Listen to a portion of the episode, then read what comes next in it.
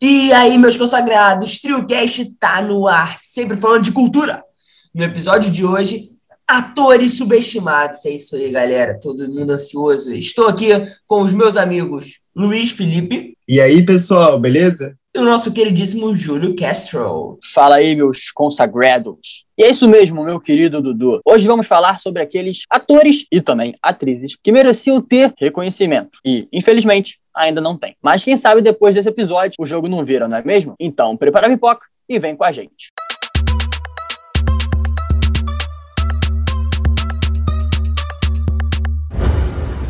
Esse tema foi indicado pelo nosso seguidor Luiz Miguel. Então, se você não segue lá a gente no Instagram, não perca tempo. E se você tem uma sugestão, manda pra gente que você pode aparecer aqui o seu nome de indicação e a gente fazer a pauta que você sugeriu. Ah, Vamos e lá. no final a gente vai falar qual, qual é a indicação do Luiz para esse episódio, tá? Ó, fiquem até o final para vocês conhecerem. A minha primeira atriz que eu acho subestimada, que merecia mais, é uma atriz que ela tem sucesso na televisão, mas ela não conseguiu uma carreira assim no cinema que ela merece. Eu não sei se vocês conhecem, o nome dela é Sarah Paulson. Ela faz American Horror Story e ela tem um papel muito conhecido. Ela fez a Marcia Clark em American Crime Story, People vs. O.J. Simpson. É uma é, ela faz Fuja também, não faz? Não, mas no cinema ela não conseguiu nenhum papel assim de destaque. Ela fez esse Fuja, que infelizmente nem conseguiu sair no cinema por causa da pandemia. Ela tem aquele Glass, que é a continuação do. Como é que é o nome? Fragmentado. Também não é um bom filme e ela fez o Bird Box. E ela é uma atriz que tem Emmy, ela é consagrada assim na televisão, mas ela nunca conseguiu fazer essa transição para o cinema. Você conhece ela, Duda? Sarah Paulson? É, eu conheço, ela, o rosto dela é bem familiar, assim. E o Lip já deu aí o que ela faz, ela faz também uma série Rated. É, é verdade. Ela é muito boa atriz, ela é uma atriz bem marcante, ela tem, pra mim ela tem sempre uma expressividade bem marcante, que é uma cara meio de assustada dela, meio desconfiada. Mas eu acho que é isso, cara. Às vezes a gente tem atores que não são nada demais, mas pegaram o filme certo com o diretor certo, sabe? Talvez é isso que tá faltando para ela, escolher o roteiro certo para ela, para ela fazer, né? E com um bom diretor. Acaba que ela tá muito presa às produções do Ryan Murphy, né? Ela faz o Crime Story, Horror Story, ela fez o Ratched, que são todas produções do mesmo produtor. E acaba que ela não conseguiu sair disso ainda. Ela é uma pessoa que tem prestígio na televisão, mas não chegou no cinema com a força que ela merece. Mas eu acho que é uma pessoa que a gente tem que ficar de olhos abertos, que vai aparecer aí daqui a pouco. Tá faltando só oportunidade. Meu segundo, eu acho que vocês, não sei se vocês vão concordar, mas é uma pessoa que tem muito sucesso, mas eu acho que como ator ela não tem, ela não tem a atenção que ela merece, que é o Fábio Porchat, que ele é comediante brasileiro e ele é conhecido por ser apresentador. Eu acho ele um ótimo ator. Ele faz aquela série Homens do Amazon Prime Video e eu não acho que ele receba a quantidade de papéis o, o destaque que ele merece na atuação. O que, que, vocês acham? Deixa o Júlio falar isso aí que eu já comentei mais do outro, mas só adiantando aí, eu não sei se eu concordo. Vocês acham que o Fábio Porchat sempre faz ele mesmo, tipo o Adam Sandler? O Fábio Porchat, ele é muito aquele comediante que tem um certo padrão. Quando eu falo padrão, não quer dizer que ele é igual aos outros, mas um certo estilo característico dele próprio. É comum a gente ver isso se repetir em alguns filmes. Claro que sempre quando a gente pensa em Fábio Porchat, a gente está ligado à comédia. Então, obviamente, a gente quer ver um filme com um tom cômico algo assim. Mas não sei se vocês conhecem, mas o Fábio Porchat fez um filme chamado Entre Abelhas. Já ouviu falar desse falar filme? desse filme, eu ia falar desse filme. Na verdade, esse filme eu acho que mostra o potencial de ator que ele pode ser. E que ele é, na verdade. Mas, mas Porque... eu vou te falar que eu não gosto muito da atuação dele no Entre Abelhas. É uma atuação que eu acho muito. Sei lá, eu sinto que podia mais. Eu sinto que se ele fizesse hoje o Entre Abelhas, ele ia ser muito melhor do que ele foi. Tipo, muito melhor, sabe? Sim. É porque é meio que aquela, aquele trágico cômico. Você ainda vê um pouco daquele resquício de um cara que fala muito alto, que grita, enfim, que, algo assim que expressa muito vivacidade, que é algo característico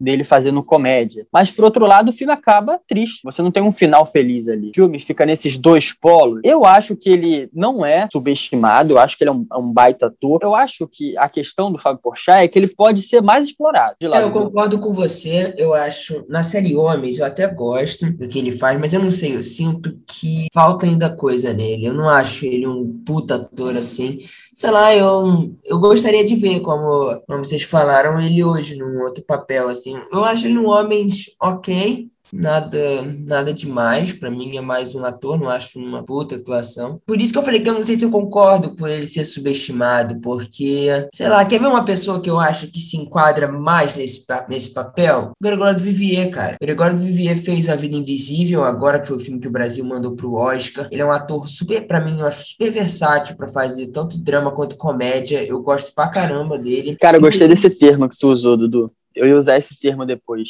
porque eu acho que ele se encaixa mais na versátil. É. Pega mais uma parte de comédia, quando é comédia mesmo, mas ele se encaixa totalmente em um perfil de uma pessoa trágica, sei lá, depressiva, seja lá qual for. Eu acho que ele consegue ter essas ramificações mais bem exploradas. Inclusive, concordo, é. E é, eu, ele nem era o meu, meu ator, mas agora acho que vai passar a ser o Gregório Vivia, pegando esse gancho aí, essa parada aí do Porta dos Fundos, né? Por, nessa, nessa alçada, porque esses, esses atores, né, eles ficam muito pautados, muito fixados com a ideia do, da comédia, né? Como se eles só, faz, só fazem comédia e é sempre aquela mesma coisa, mas até a comédia, cara, tem um comediante que é muito, muito bom, assim assim, né, que chama muita atenção. E um detalhe é que o Gregório do Vivier, ele começou no cinema muito cedo e na PUC. Ele é, ele vem da PUC e ele fez um filme com o diretor Matheus Souza durante as férias, assim, na PUC. Eles foram do, lá, né, tipo, no, na região da PUC. E Dudu, fizeram... Oi. só para te interromper, depois você continua rapidão. Só para contextualizar. O Gregório do Vivier, ele é formado em letras também e tem uma coluna no Globo. Ele também escreve muito bem. E aqui, eu acho que é esse o filme, galera. Apenas o Fim, é isso? É com o Gregório, ele tá novinho, de 2008. É, eu acho que é esse. Apenas o Fim,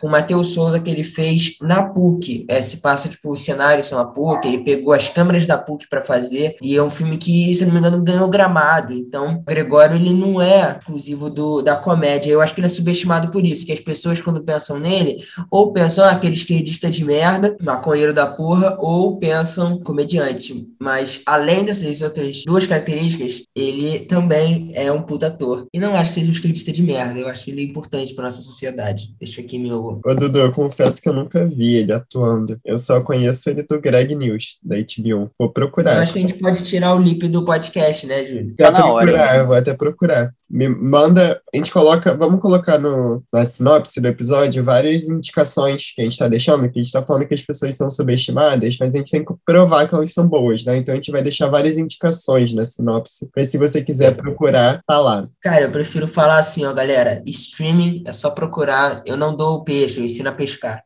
Tô brincando, cara. Puxa é, mais um aí, Dudu. Puxa mais um aí. Ah, é, olha só, eu também vou nessa área dos comediantes. vou falar rapidinho dos dois que eu tinha. É o Adam Sandler e o Jim Carrey. Porque o Jim Carrey, eu sei que muita gente já respeita ele, mas eu sinto que a academia não respeita. Ele não tem um Oscar. É um absurdo para mim o Jim Carrey não ter um Oscar, porque não só como comediante, mas, em, cara, em dois filmes o Jim Carrey dá um show. Olha só, trocadilho, é o Show de Truman, que ele arrasa, e o Brilho Eterno de uma Mente Sem Lembrança. Gente, que filme bom. Quem não viu esse filme, é muito bom. Veja, tem o Jim Carrey, o Mark Ruffalo, que é o Hulk, né? E a Kate Winslet, que é a menina do Titanic. Gente, vocês têm que assistir o Brilho de uma Mente Sem Lembranças. Que fi... Brilho Eterno de uma Mente Sem Lembranças. Que filme bom e que atuação do Jim Carrey. Ele fecha a cara de um jeito, ele faz drama de um jeito. Quando você vê os filmes do Jim Carrey fazendo drama, você sente como se ele fosse seu amigo. Você fica muito triste por ele, porque ele passa muita verdade no olhar. Ele é um cara, assim, que te toca na atuação. E é um cara que eu admiro bastante. O que vocês acham do Jim Carrey? Vocês já viram esses filmes? Já viram ele no drama? Eu vi o show de Truman. Eu vi 30 minutos, mas parei. Desculpa, Dudu, eu vou continuar depois. É legal fazer essa disparidade, porque eu acho que o que o Lipe tinha falado do Porchat, eu acho que se encaixa, porque o Jim Carrey, eu acho que ele é o, o que o Porchat queria ser, talvez no cinema. Porque o Jim Carrey também é aquele cara um jeito explosivo. de fazer comédia, né? Meio escandaloso, é, meio exato, com caras é, bocas, Exatamente. Lembra? Escandaloso, fala muito alto, se expressa bem, deixa bem fixo na cara dele que ele tá se expressando. Então, assim, muito parentesco nesse humor. Por outro lado, o Jim Carrey, quando o filme é sério, ele sabe fazer sério. Ele sabe. Então, ele, ele entra, ele se aprofunda no personagem. Como você falou, Dudu, ele não tem um Oscar, é muita sacanagem. Porque ele se encaixa naquele perfil também de ser versátil, saber se adaptar. Ele tem uma série muito bacana que se chama Kirin. Você chegou a assistir, Duda? Eu vi, não, ainda não terminei. Tá na HBO, que é bem assim, sabe aquela série que é meio, uma, meio que uma metáfora, que você é um, sobre um ator de comédia que ele é meio depressivo,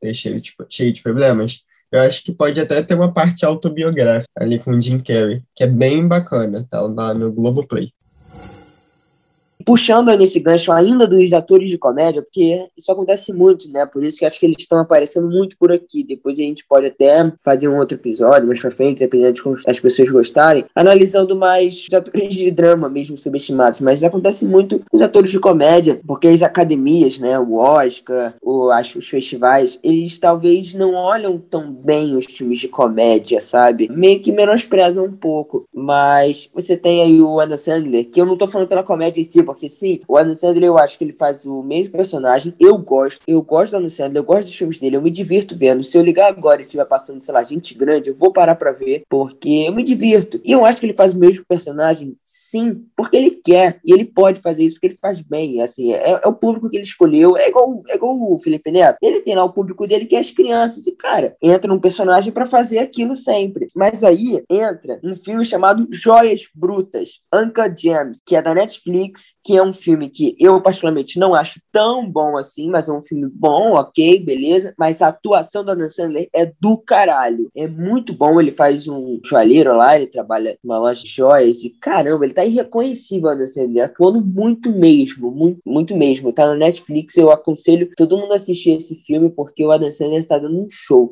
foi um crime ele não ter nenhuma indicação do Oscar, ele podia nem ganhar, mas tinha que ter sido indicado, porque ele provou ali que ele é um bom ator. Eu acho que muitas vezes a gente não valoriza atuações de comédia. Na minha opinião, fazer comédia fica muito engraçado. É mais difícil do que fazer drama. Então, os atores de comédia, muitas vezes, eles são colocados numa caixinha que eles não têm, como se eles não fossem talentosos ou se fosse um talento inferior aos atores de drama. E isso é bem errado, sabe? Por isso que quando a gente coloca atores de comédia para fazer drama, eles se saem super bem também. Então tem o Adam Sandler, tem o Jim Carrey, o próprio Owen Wilson, eu acho ele bom fazendo drama. Eu acho que a gente tem que mudar um pouco essa visão. Fazer comédia muitas vezes é até mais difícil do que fazer drama. É, o Owen Wilson, vou te falar que eu não sei se eu concordo muito, mas tá.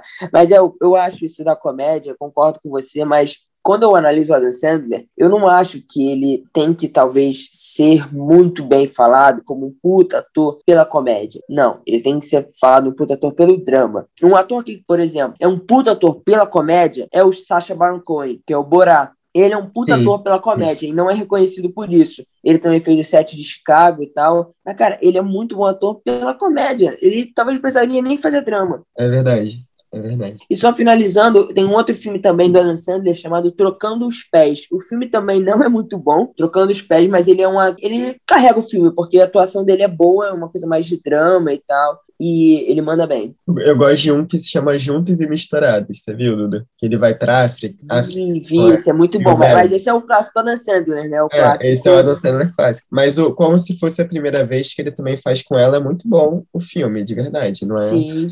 Não é. Não é, eu, eu gosto dos Juntos e Misturados desse, como filme, são filmes que eu me divirto muito, muito mesmo, assim. Mas vamos pro, pro nosso querido Julinho, Julinho Vlogs. Também separei um ator e também uma atriz. Vou começar pelo ator que eu tenho certeza que vocês conhecem. O nome dele é Tobias Vincent Maguire, mais conhecido como Toby Maguire. Ele é um ator, também é produtor cinematográfico. Ele é conhecido, claro, pelo papel de Peter Parker barra Homem-Aranha. Ele é um baita ator. Mas, que filme ele fez de grande explosão ou que foi indicado ao Oscar depois dos filmes do Homem-Aranha? Vocês conhecem?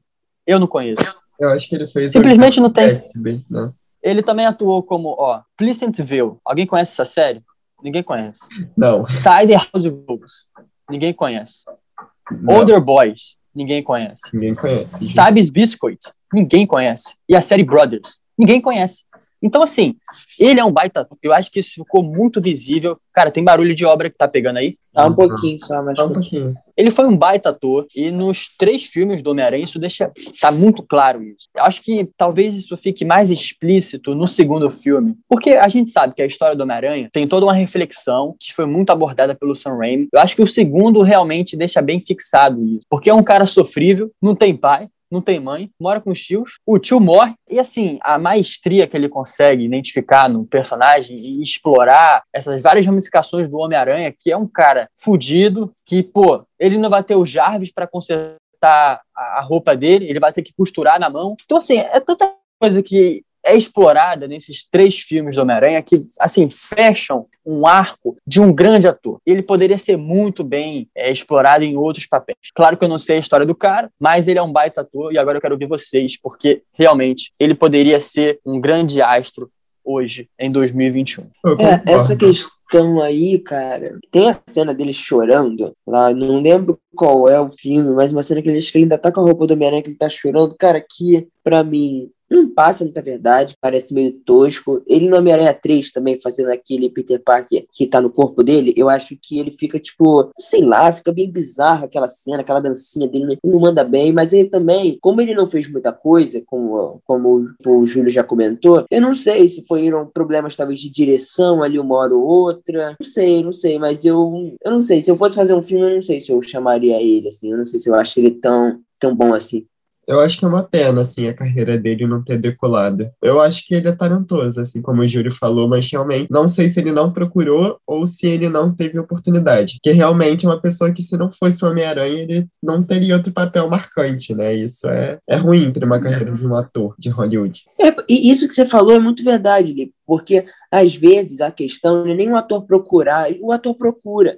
Só que acho que muitos atores, a gente vê que eles se destacam e eles são muito bons, assim, porque eles souberam escolher os papéis certos que eles iam fazer. Porque, assim, às vezes, chega vários roteiros para ele. Ele tem que escolher qual roteiro ele vai fazer. Às vezes, cara, ele escolhe errado. E aí? Se fode. A Emma Watson é um exemplo. Chegou para ela o roteiro do La La Land e o roteiro do Bela e Fera. Ela preferiu fazer Bela e Fera. Beleza, se tornou uma princesa da Disney. Podia ser um sonho dela. Tá, mas caraca, você ia ganhar um Oscar, possivelmente. Você ia se consolidar com uma puta atriz, como a Emma Stone se consolidou depois lá na Land, sabe? Então, é, eu acho que essas escolhas que o ator faz muda muito o, como a gente vê ele. E talvez o Tobey Maguire não soube ter, fazer as melhores escolhas, sabe? Devem ter che chegado alguns, alguns filmes para ele e ele não soube pegar os filmes certos assim para fazer.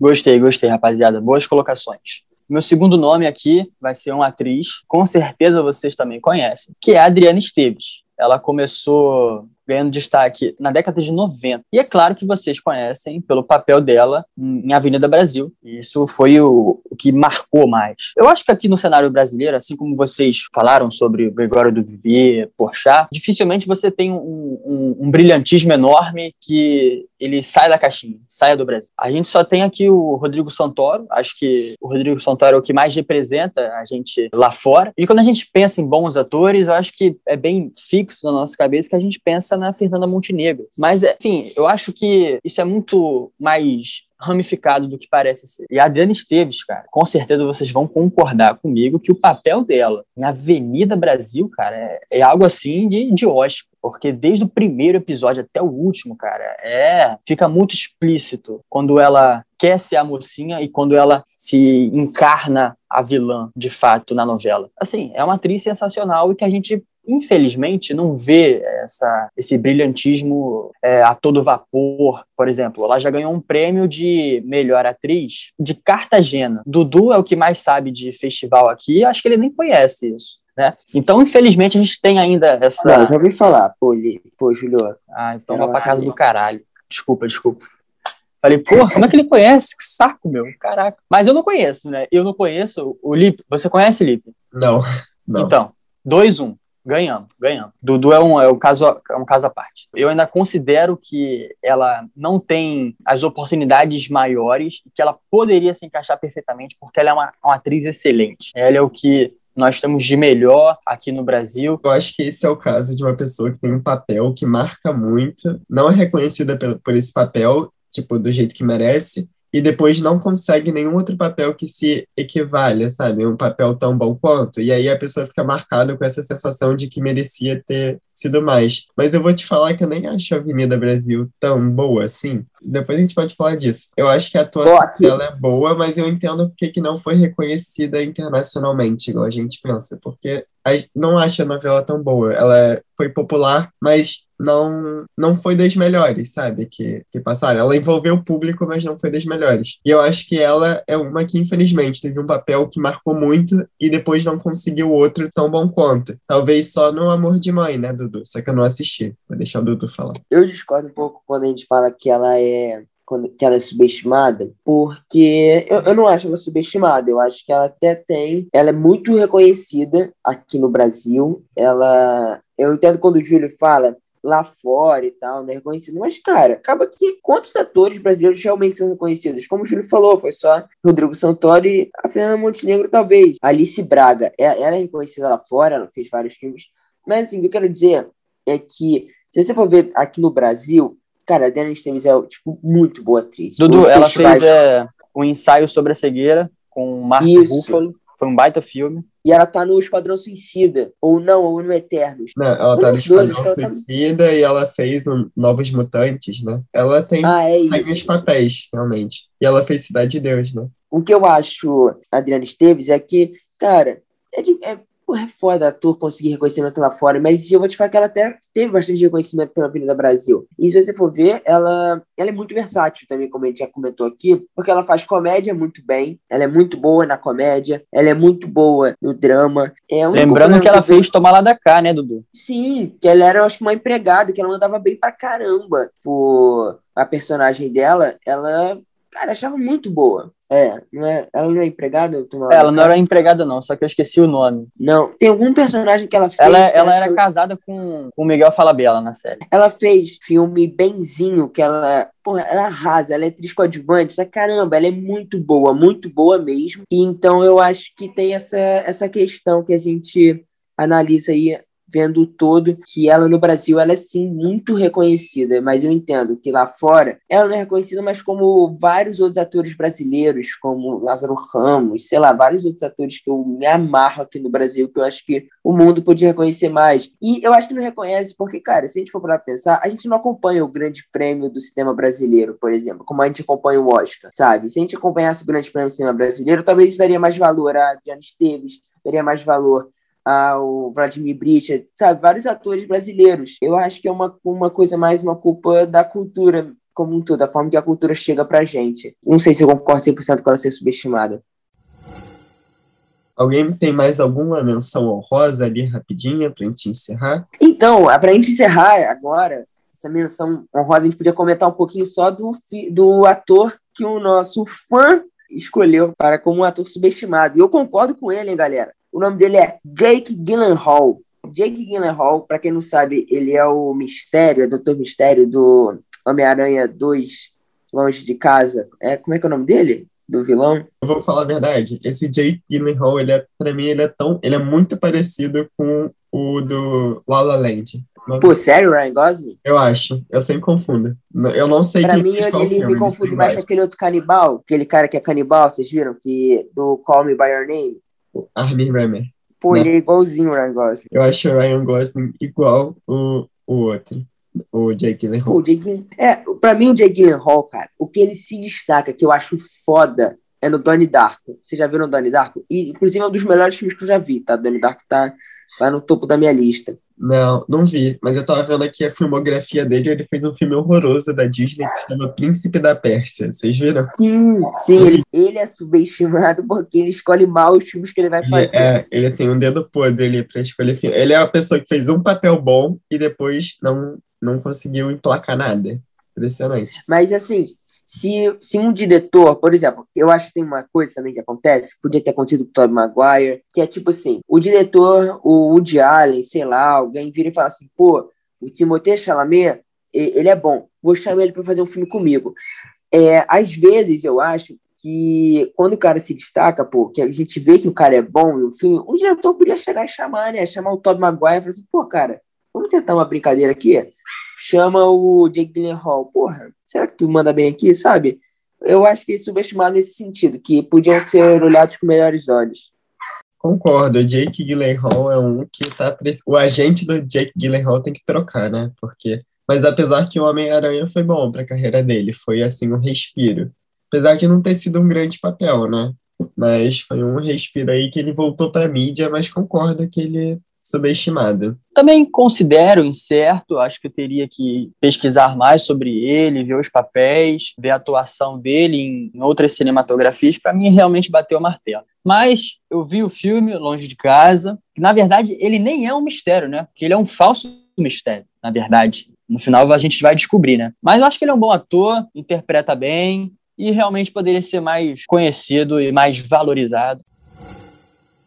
Porchat, Gregório do Vivier, Adriano Esteves, quem merece mais ser valorizado? Deixe nos comentários e nos acompanhe e até o próximo TrioCast. Abraços. Até semana que vem. Valeu, galera.